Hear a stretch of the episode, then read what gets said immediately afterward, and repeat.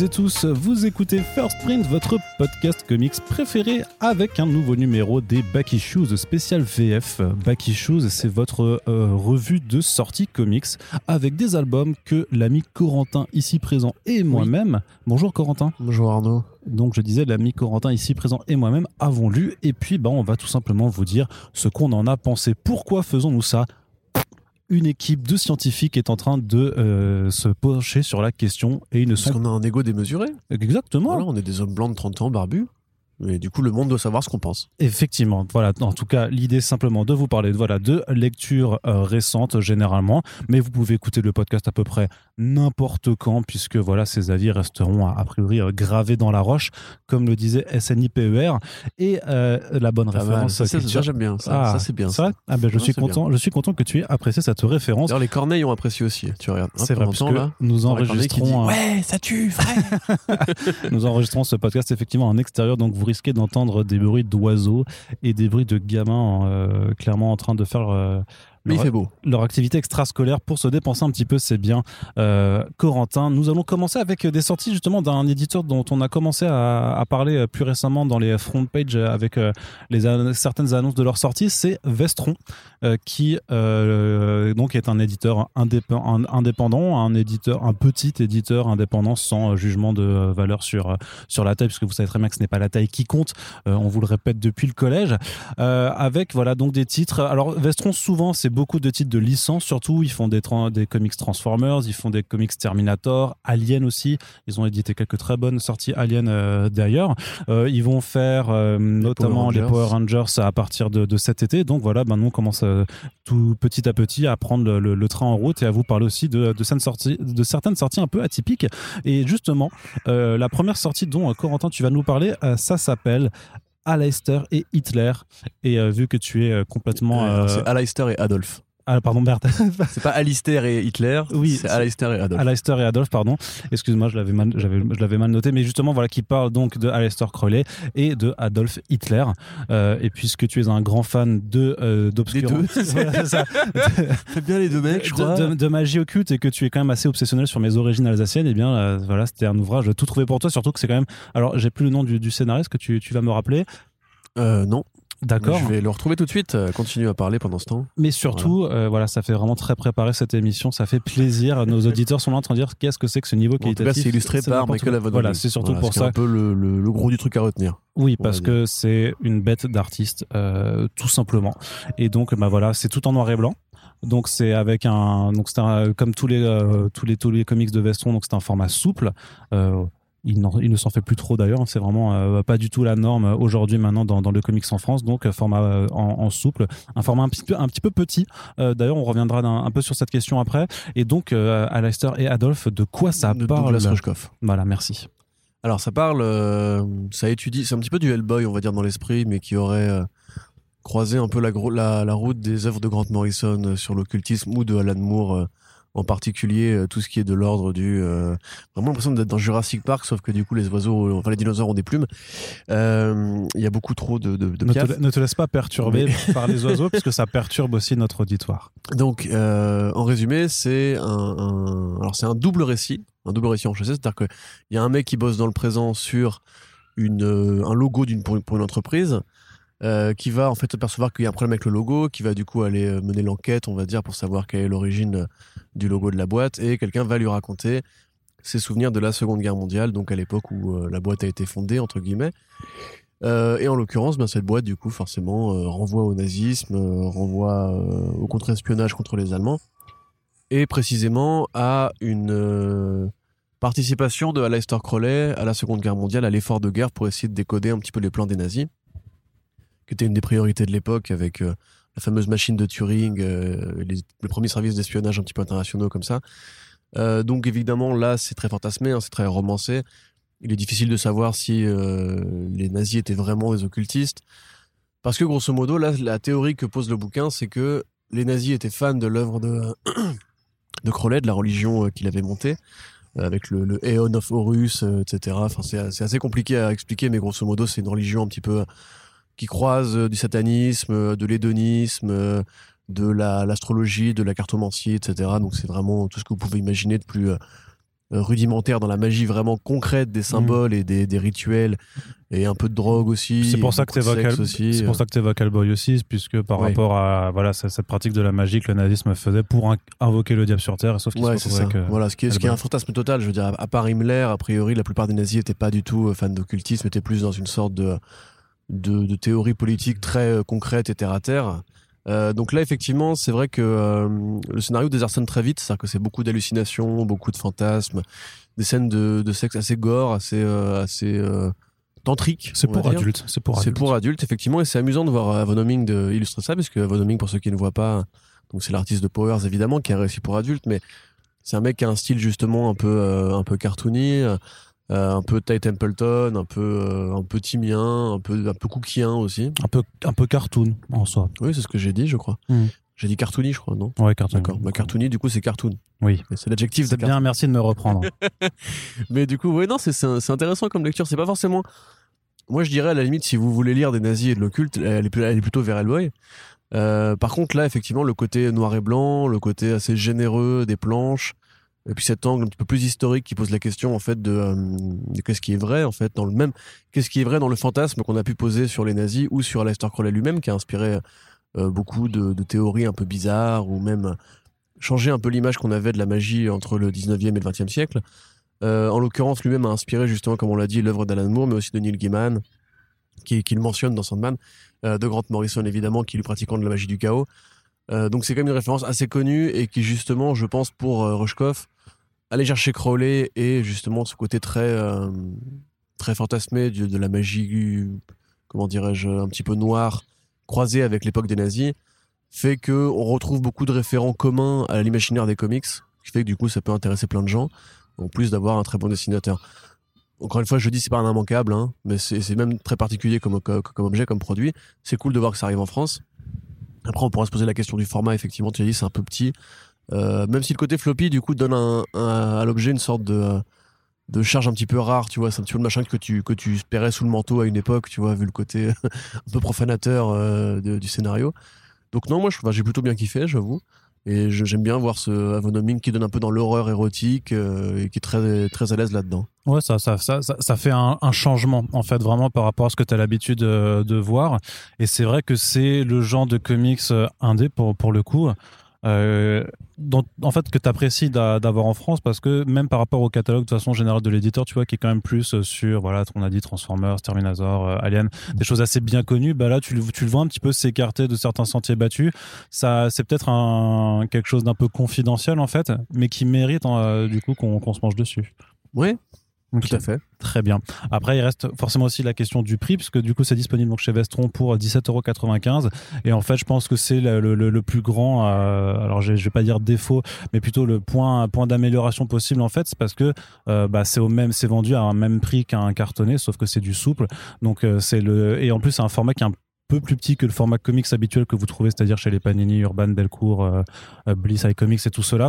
Donc euh, c'est peut-être sûrement ce, ce, ce, ce point-là qui fait que, euh, que peut-être des lecteurs en fait franchiront pas le pas euh, par rapport à, bah, au, reste, au, reste de l'offre. Donc euh, je ne sais pas si donc c'est c'est Fred Weta qui, qui, gère ça. Je ne sais pas s'il nous écoutera un jour ou pas, mais peut-être qu'il y a, il y a quelque chose à, à améliorer de ce point de vue-là sur l'accessibilité ta- tarifaire, sachant que bien entendu, bah voilà, faire du comics en couleur, tout ça, il y a des coûts de production.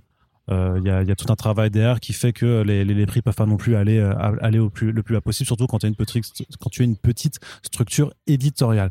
Donc ça après euh, sera sûrement. Alors là, c'est du noir et blanc. hein.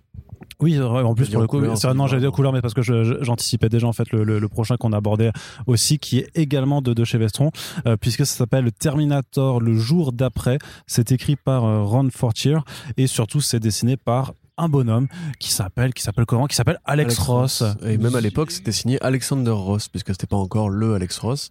Enfin, tu dis d'ailleurs dessiné, c'est peint, Peint, déjà, peint, ouais. euh, Ross n'a jamais dessiné vraiment, il a toujours peint. Euh, alors, alors voilà, pourquoi on s'intéresse, c'est parce que euh, c'est le premier travail en planche intérieure d'Alex Ross. Donc à ses débuts, qui avait quoi 19 ans, tu m'as dit tout à fait. quand, ouais. quand, quand il a fait ça. Et donc Alex Ross, ben, euh, c'est euh, c'est Alex Ross, quoi. Je- Comment le compenser Kingdom Come, Kingdom Come, euh, Justice. Euh, c'est euh, C'est Justice, effectivement. C'est Marvel. Les variantes que vous connaissez bien. C'est des toiles exposées dans l'hôtel de Disney, de, enfin, l'hôtel Marvel de Disneyland. Voilà, c'est le, le peintre des comics, le Norman Rockwell des super-héros, qui est donc un, un gamin qui a commencé assez jeune, en fait, puisque euh, Ross a toujours été fan, en fait, de bande dessinée. Il a toujours cherché à aller vers la bande dessinée. Et euh, à 19 ans, donc, il sort de son école d'art, où il a passé, donc, passé trois ans à, étudier la peinture, à étudier Dali, à étudier euh, l'ultra-réalisme, co- co- comme il appelle ça. Et là, il trouve du boulot dans une agence de publicité, mais ça l'intéresse pas. Il commence déjà à s'intéresser à d'autres formats, notamment il, va prendre des piges euh, d'illustrations sur euh, un jeu vidéo qui s'appelait Runaway, non pas Runaway, un truc comme ça, enfin un jeu, un jeu vidéo vraiment assez rétro des années 80. Euh, Shadow, quelque chose, bref. Et à l'époque, justement, euh, il y a une boîte qui se monte, qui est un peu comme Vestron aujourd'hui, qui justement fait beaucoup de comics de licence, qui s'appelle Now. Donc Now Comics, qui sera plus tard Now, Entertainment. Ça va pas durer hyper longtemps, ça va durer euh, une dizaine d'années. C'est donc à Chicago. Et eux vont récupérer effectivement les comics Transformers à l'époque, Terminator à l'époque où ça vient juste de se monter en fait. Ouais. C'est-à-dire que le premier, Termi- le premier Terminator en fait vient de sortir. euh, du coup, bah, il y a un imaginaire riche à développer avec. Mais il n'y a pas encore eu Terminator 2, il n'y a pas encore eu le T-1000, il n'y a pas encore eu Edward Furlong. Donc on est vraiment sur la, la base de il va y avoir une guerre avec des robots dans le futur. Point. Et, Ouais. euh, Mais tout, tout restait encore à faire. Exactement. Donc là, en l'occurrence, c'est vrai que c'est un, un comics qui est assez euh, bizarre à relire aujourd'hui parce qu'il est vraiment très années 80. C'est, c'est limite, t'entends la musique de Blood Dragon derrière, tu vois. Euh, donc c'est l'histoire de, Bear, qui est donc John Connor dans le futur, euh, qui mène la charge contre les machines avec euh, ses copains humains. Alors on voit au début, c'est un peu compliqué. Il est déprimé, il veut se tirer une balle dans la tête. Finalement, non. parce que la, vie vaut la peine d'être vécue.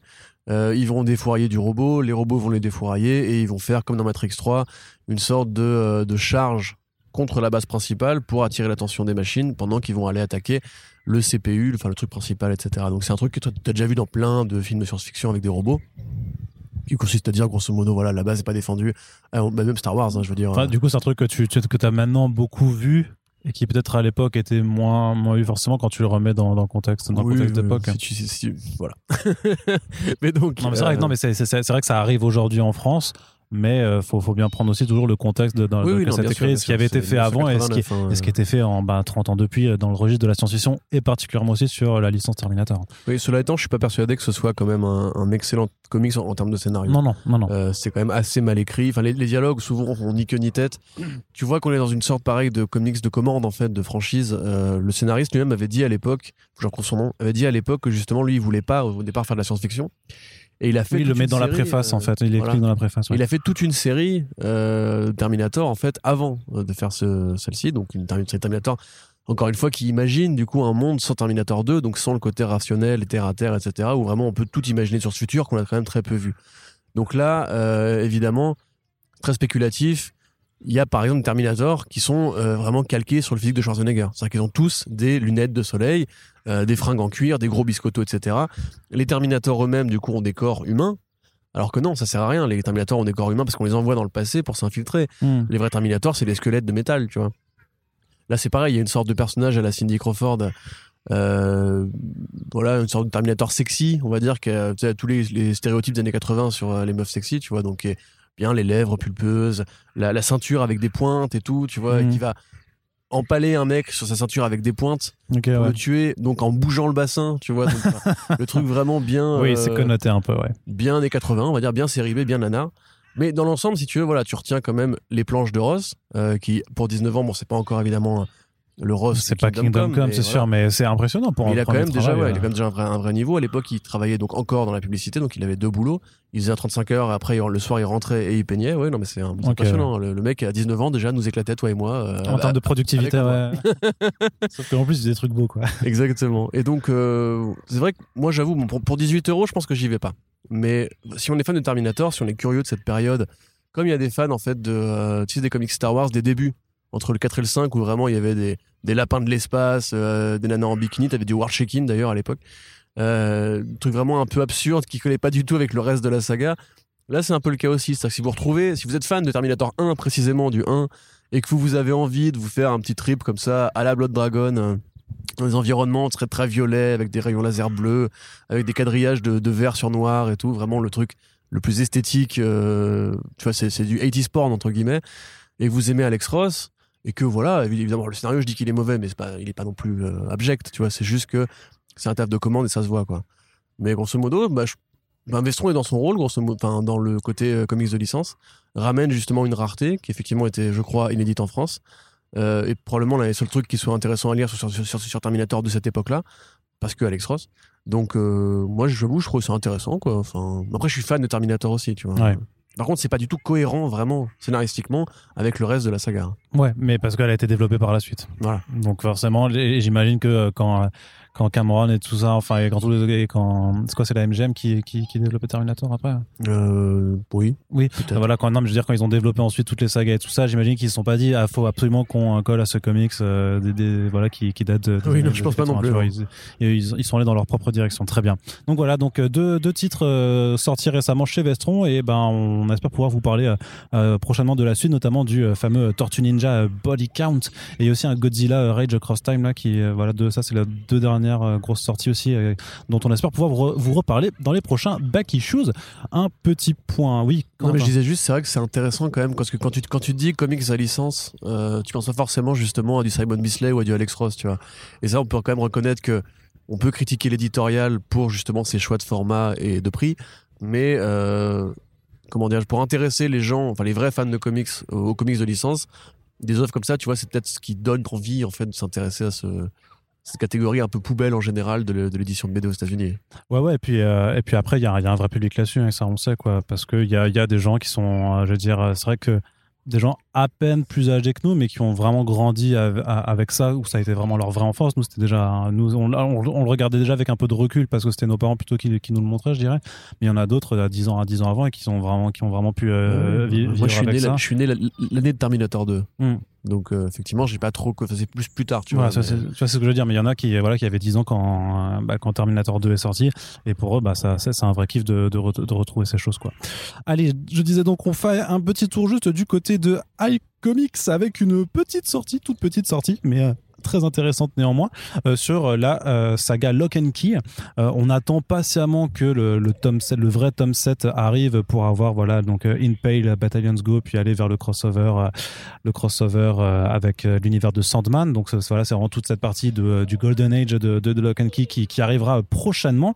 À savoir aussi qu'il y a une intégrale hein, qui est attendue euh, pour euh, septembre prochain, qui compilera les six premiers, euh, enfin les six tomes de la saga initiale. Donc vraiment sur la fratrie Lock. Donc pour rappel, Lock and Key qui a eu droit à son adaptation Netflix, c'est une euh, saga horrifique euh, et un peu merveilleuse de euh, Joe Hill, le fils de Stephen King, et Gabriel Hernan- Walter Hernandez? Hernandez. Ouais.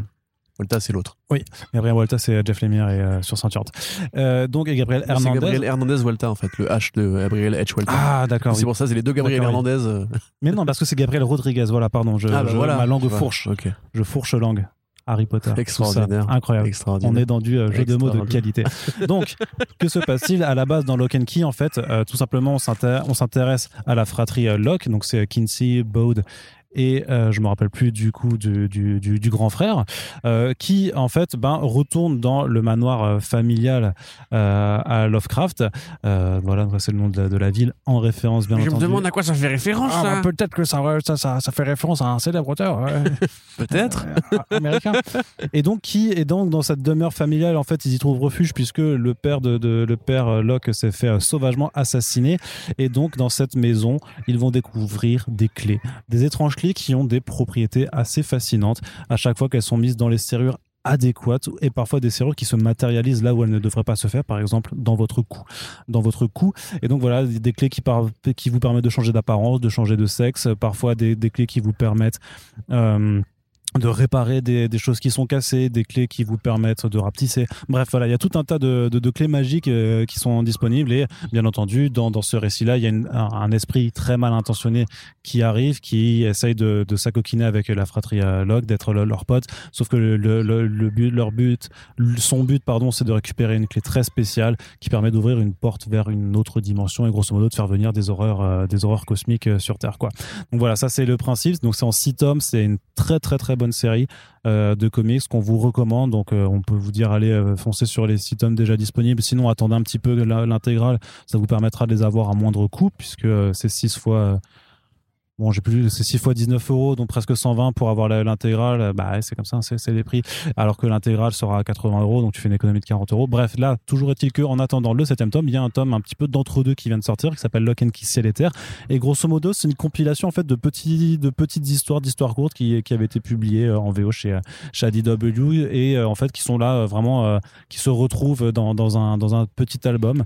donc, il y a une histoire où, par exemple, alors, qui se situe en plus dans une temporalité qui est pas celle forcément de, la série principale. C'est-à-dire qu'il y a une des trois histoires, il y a vraiment trois, trois, trois histoires. Il y en a une qui s'intéresse à la fratrie euh, Locke de nouveau et qui est très très courte en 5-6 cinq, six planches et tout et qui, qui sert vraiment d'amusement. En fait, les, histoires sont assez courtes dans leur ensemble.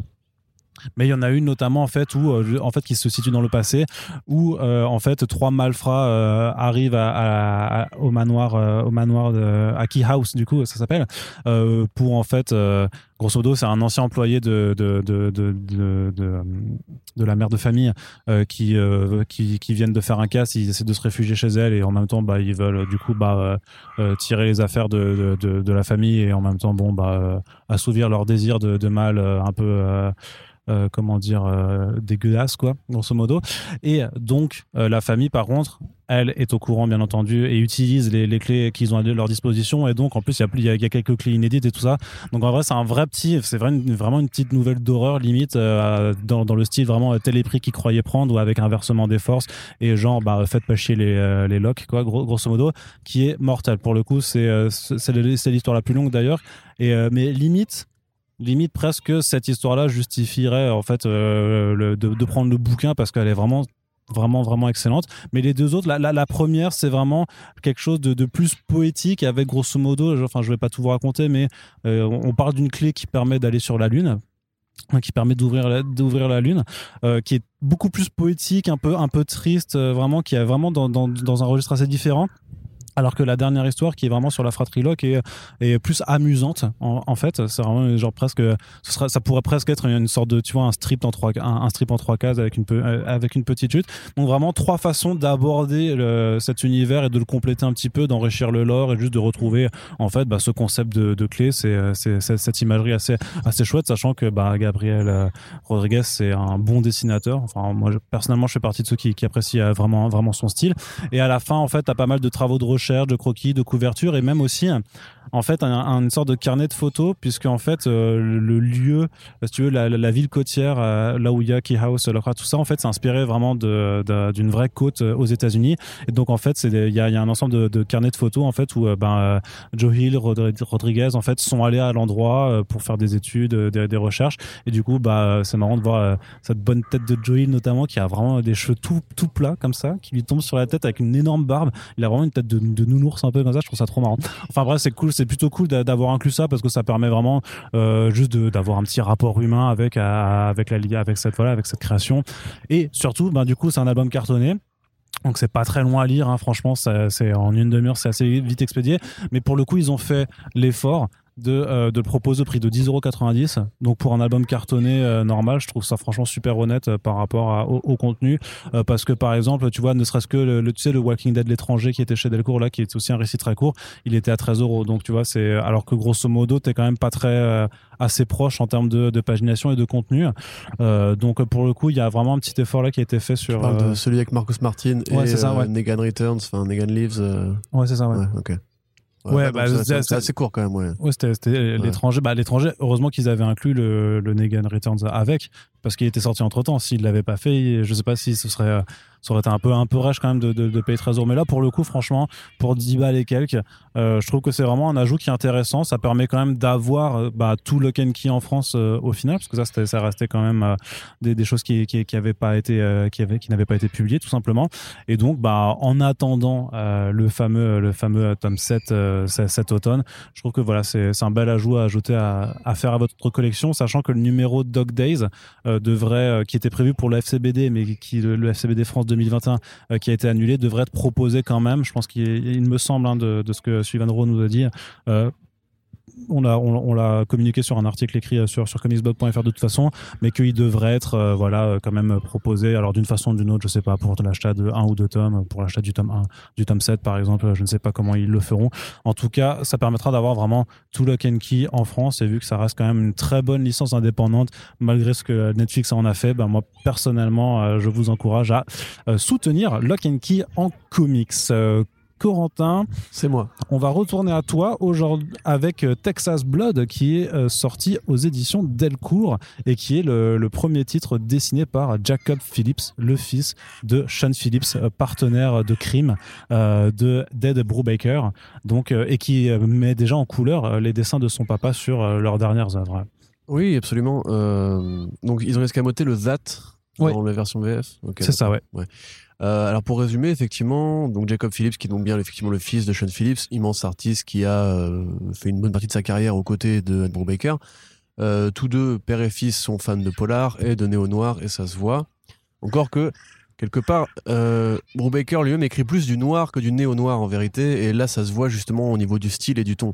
C'est-à-dire que le néo-noir, c'est une sorte de, post-polar, on va dire, c'est-à-dire que ça reste du polar, ça reste de l'enquête, mais il y a un côté un peu plus un peu plus désabusé, un peu plus violent. C'est-à-dire qu'on on a oublié les, euh, les, flics et les cow-boys et les détectives en imperméable et on passe à quelque chose de beaucoup plus dur, de beaucoup plus sec, de beaucoup plus froid. Euh, c'est généralement des œuvres assez désespérées qui parlent parfois de société, mais en général plutôt d'une sorte de monde un peu à l'agonie. Là, effectivement, euh, quoi que ça se passe, c'est fait donc bien au Texas, d'où le titre. On est plus vraiment sur un No Country for Old Men que sur un euh, un autre polar éventuellement que vous connaîtriez. Donc, ça parle de, Joe Bob, donc qui est le, shérif. Euh, juste, c'est écrit par Chris Condon. Oui, pardon, excuse-moi, c'est écrit par Chris Condon, qui est un mec qui fait justement beaucoup de polar. Et qui est un petit peu le grand pote de Jacob Phillips. C'est peut-être à, terme, ce sera peut-être son Baker à lui, puisqu'ils ont aussi monté un Patreon où justement là ils font plus du détective classique. donc là, effectivement, là j'en reviens, ça parle du shérif Joe Bob. dans une ville en périphérie du grand état du Texas, près de la frontière, donc avec tous les codes que vous pouvez imaginer. Et ça va justement un petit peu interroger ce qu'est le Texas contemporain, avec euh, bah, tout ce qu'il y a de, de, fantômes, on va dire, de l'Amérique un petit peu d'autrefois, l'Amérique glorieuse, l'Amérique des cowboys, l'Amérique euh, des vaches, l'Amérique des, grands espaces verts, des grandes prairies et compagnie. Là, donc, au départ, le numéro euh, te fait croire que tu vas beaucoup suivre Joe Bob. Et en fait, c'est pas vraiment le cas. En fait, tu suis un autre gars qui est le rejeton d'une fratrie, grosso modo, d'enfoirés. C'est-à-dire qu'il y avait deux gamins dans, dans ce village-là, qui étaient en fait deux beaux salauds. Et un jour, bah, l'un des deux frères a réussi à se barrer, est devenu auteur, et bah, il va finir par revenir parce que son frère s'est fait assassiner. Enfin, croit-il, il ne sait pas si c'est un meurtre ou pas. Donc il revient et immédiatement il reconnecte avec son, sang texan, justement son Texas Blood. Euh, il retombe dans le chaos, dans l'abîme c'est pas très c'est pas très bavard honnêtement c'est même pas beaucoup bavard hein, euh, vu tout ce qui se dit alors j'ai pas exactement enfin il y a un truc qui est assez compliqué à traduire par exemple c'est que euh, pour convoquer un petit peu justement ce côté un, peu rural et un peu un peu sec du dialogue euh, Condon en VO écrit beaucoup le mot well tu vois pour dire well well well well well ce qui veut dire à la fois bien à la fois euh, très bien, à la fois d'accord, à la fois bon, etc., etc. Là, en l'occurrence, c'est vrai que c'est plus compliqué à adapter et on perd un petit peu. Euh, c'est le jeu après, voilà, c'est une œuvre très américaine. On perd un petit peu de cette espèce de gouaille euh, spirituelle, on va dire, qui est convoquée parce que il y a clairement une envie justement de ramener le Texas sur un plan spirituel comme une sorte d'endroit où il resterait un petit peu de l'Amérique des débuts, de l'Amérique de la cruauté, de l'Amérique de la bestialité, de la sauvagerie. Euh, et de ce côté, ouais, voilà, on, ce, que, tu peux voir dans les films dans les séries, tu sais, ou comme dans Scalp, tu vois, où est-ce que côté prairie rose, tu vois, là, l'occurrence, Texas, c'est prairie rose pour les blancs américains. Et c'est là encore là qui restent euh, les, les euh, les mecs qui se font des crasses entre eux, les truands du désert et tout. Donc c'est vraiment bien fait, c'est pas du tout euh, expansif, c'est pas du tout une BD où tu vas regarder pour l'effet de style, pour le, le duel au soleil, euh, ou même pour euh, tout ce que peut mettre Brubaker dans ses séries, c'est-à-dire toute espèce de, de, mythologie des gangsters qui se connaissent, qui ont tous des surnoms, etc. Là c'est vraiment, c'est sec, euh, c'est pas du tout joyeux, c'est pas du tout festif, c'est vraiment du néo-noir à l'ancienne. Et il y a un truc qui est intéressant parce que Jacob Phillips n'a pas le niveau de son père en termes de crayonné. Par contre, il se rattrape avec une sorte d'effet de, euh, colorisation. Parce que c'est intéressant de voir justement un coloriste au départ, parce qu'il est quand même plus coloriste de métier, euh, s'attaquer à une BD originale où il n'a pas à reprendre les dessins de quelqu'un d'autre. Là, en l'occurrence, il cherche une esthétique différente avec des espèces de, oui, de hachures en fait, de stries euh, qui font la colorisation pour, pour toute, toute la BD en fait, selon les ambiances. Alors ça peut être par effet, tu vois, genre quand le personnage sombre dans le chaos, tu vas avoir une strie noire derrière lui qui progresse, qui grossit. Euh, quand il est vraiment juste dans une atmosphère de douche, par exemple, ou quoi, t'as juste des, des stries un peu colorées, un peu légères, un peu joyeuses. Et c'est vrai que c'est assez intéressant de ce point de vue-là, entre guillemets, euh, parce que c'est un truc que tu vois pas, pas, si souvent. Euh, c'est une espèce d'aplat, justement, de, de grands traits qui, du coup, servent aussi un petit peu à la fois à rendre ce monde très vide. Tu vois, c'est vide d'énergie, il y a, y a pas de vie en fait dans cette, euh, cet environnement-là. C'est vraiment un truc qui a l'air à l'abandon en fait. Tu vois, et justement le fait que ce soit pas des vrais aplats de couleurs, ça, ça permet justement de porter cette espèce d'ambiance un petit peu, euh, un petit peu austère, un petit peu euh, aride, tu vois justement. Euh, Il y a aussi pas mal d'idées justement dans, l'utilisation du sang, etc. Enfin, je pense que c'est une bonne BD de coloriste entre guillemets. C'est aussi un bon néo noir. Euh, le, le héros ressemble beaucoup à l'acteur de, euh, de euh, au cowboy des frères Cohen. Tu vois comment il s'appelle déjà? Sais le gros, le vieux moustachu de Big Lebowski, de In the Air et tout. Bref, ce mec génial et est vraiment aussi calqué sur Tommy Lee Jones, sur Trois enterrements, sur No Country for Old Men et tout. Donc si vous êtes fan de ce genre de fiction là, on va dire du vieux flic fatigué qui arrive euh, lentement mais sûrement à 80 à 80 balais et qui a un peu tout vu tout su et qui en a un peu marre de devoir essuyer le sang des autres. Euh, c'est vraiment une bonne BD. C'est pas au niveau du Brubaker Phillips. Je pense que si vous êtes vraiment plus dans cette niche-là, préférez d'abord un été cruel et Pulp qui sont sortis récemment euh, que celui-là. Mais honnêtement, si vous vous intéressez justement à la nouvelle génération de auteurs de polar que sont Chris Condon et Jacob Phillips, ça fait carrément le taf. Et moi personnellement, c'est vrai que j'ai un- regard un peu, je pense, avec le temps, euh, curieux pour la façon dont un dessinateur justement qui touche à la couleur peut essayer de, de se renouveler. Là vraiment, c'est quand tu mets les deux bout à bout, quand tu mets le travail de Jacob Phillips sur euh, Criminal et sur euh, Texas Blood côte à côte, c'est vraiment deux rendus différents.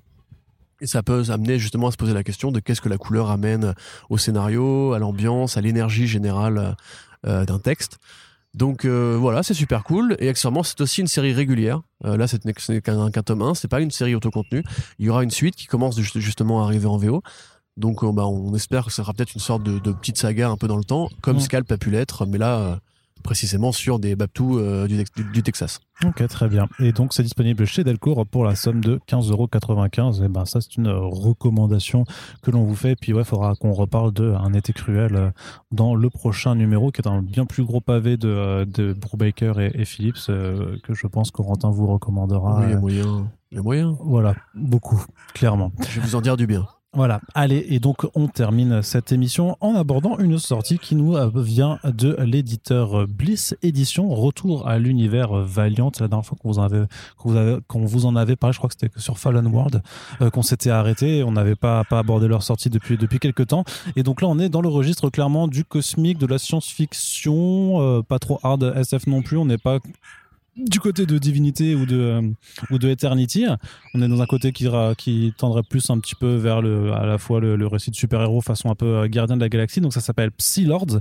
Euh, c'est écrit par Fred Van Lente, à qui l'on devait notamment chez, chez dire chez Bliss, en tout cas chez Valiant, Archer et Armstrong, la première série qui était de très très très bonne qualité. Et donc là, il est avec Renato Guedes au dessin et Dave Sharp. Grosso modo, quatre personnes qui ne se connaissent pas se retrouvent mystérieusement dans une prison spatiale avec une marque sur le front. Ils vont découvrir euh, qu'ils ont des super pouvoirs, en tout cas des, enfin des, des, capacités euh, euh, très spéciales, puisqu'il n'y a pas vraiment de super héros en tant que tel dans, l'univers Valiant à part Face, grosso modo. Et donc, une voix dans leur tête leur dit qu'ils vont devoir retrouver les Psy Lords, les mystérieux Psy Lords, on ne sait pas ce que c'est, pour se sortir de cette situation. Et à partir de là, ben, on va voir que les enjeux vont prendre une dimension un peu plus importante, avec grosso modo, quand, de façon très classique, la survie de la Terre et du système solaire euh, qui est menacée. Corentin, qu'est-ce que tu en as pensé de ce récit? Euh, J'en ai pensé plein de choses. Ouais Voilà. Eh bien, Euh, vas-y. Alors, grosso, mo- grosso modo, on va dire que ça va très vite. C'est très bavard, ça, ça bouge tout le temps. Euh, Ouais, il y ça a pas, il y a pas pas un moment c'est pas donné où il s'arrête. Voilà, c'est pas un moment donné où il s'arrête pour, euh, pour faire le point et tout.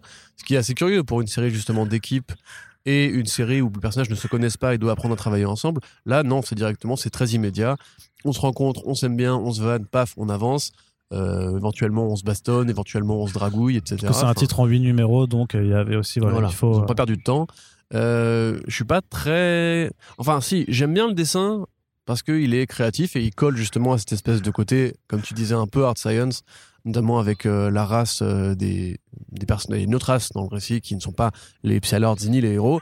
Et eux, par exemple, je trouve les designs intéressants. Euh, l'aspect des costumes est intéressant, l'aspect des visuels généraux sur les vaisseaux et le- la représentation de l'espace est intéressant. Non, Il y a une bonne production design, on Il dirait. y a un bon Euh, production design.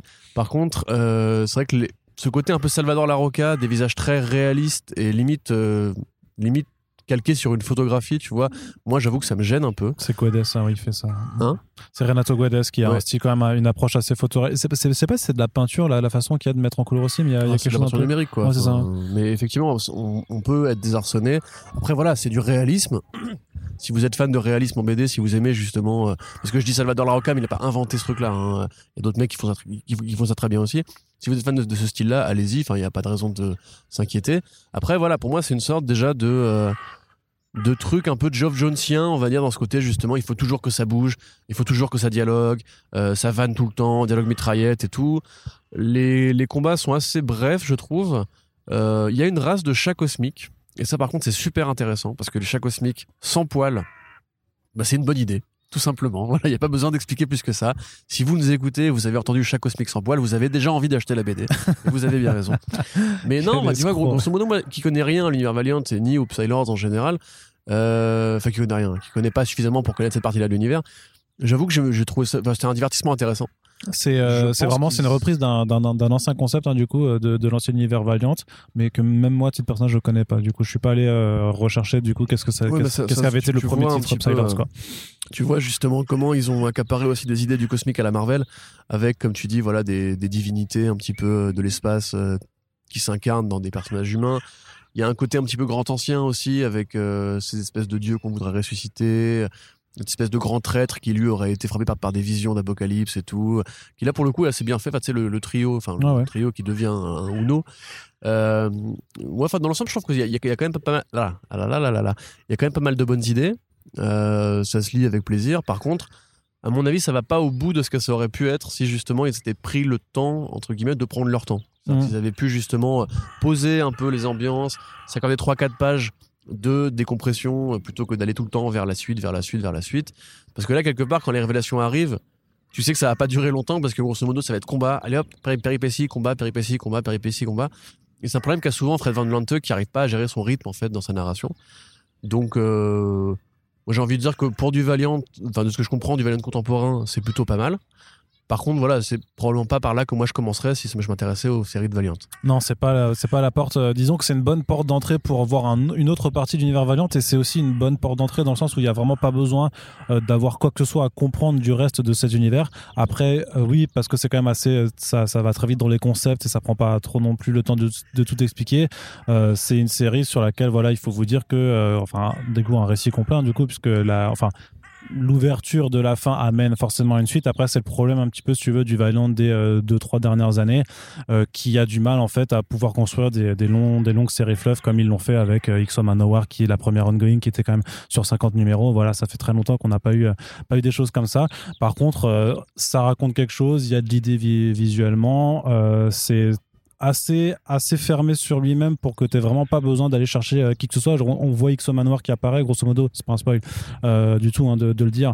Mais voilà, ça c'est juste Ouais, un petit peu pour faire. façon. Voilà, c'est ça, c'est juste pour faire le lien, pour rappeler un petit peu qu'on est dans, dans, dans cette partie-là de l'univers Valiant. Mais sinon, c'est presque un truc que vous pouvez prendre à part, un petit peu même comme Fallen World ou enfin Urai, tu vois, qui se situe dans le futur. Là, on est vraiment dans les récits à la Eternity ou Divinity qui sont vraiment là, qui se déroulent vraiment dans, qui sont presque un peu autocontenus dans, dans le dans le fait que ça se passe dans l'espace. Vous n'avez pas besoin de connaître tous les autres personnages qui sont sur Terre. C'est un peu euh, voilà leur, leur propre enclave euh, cosmique.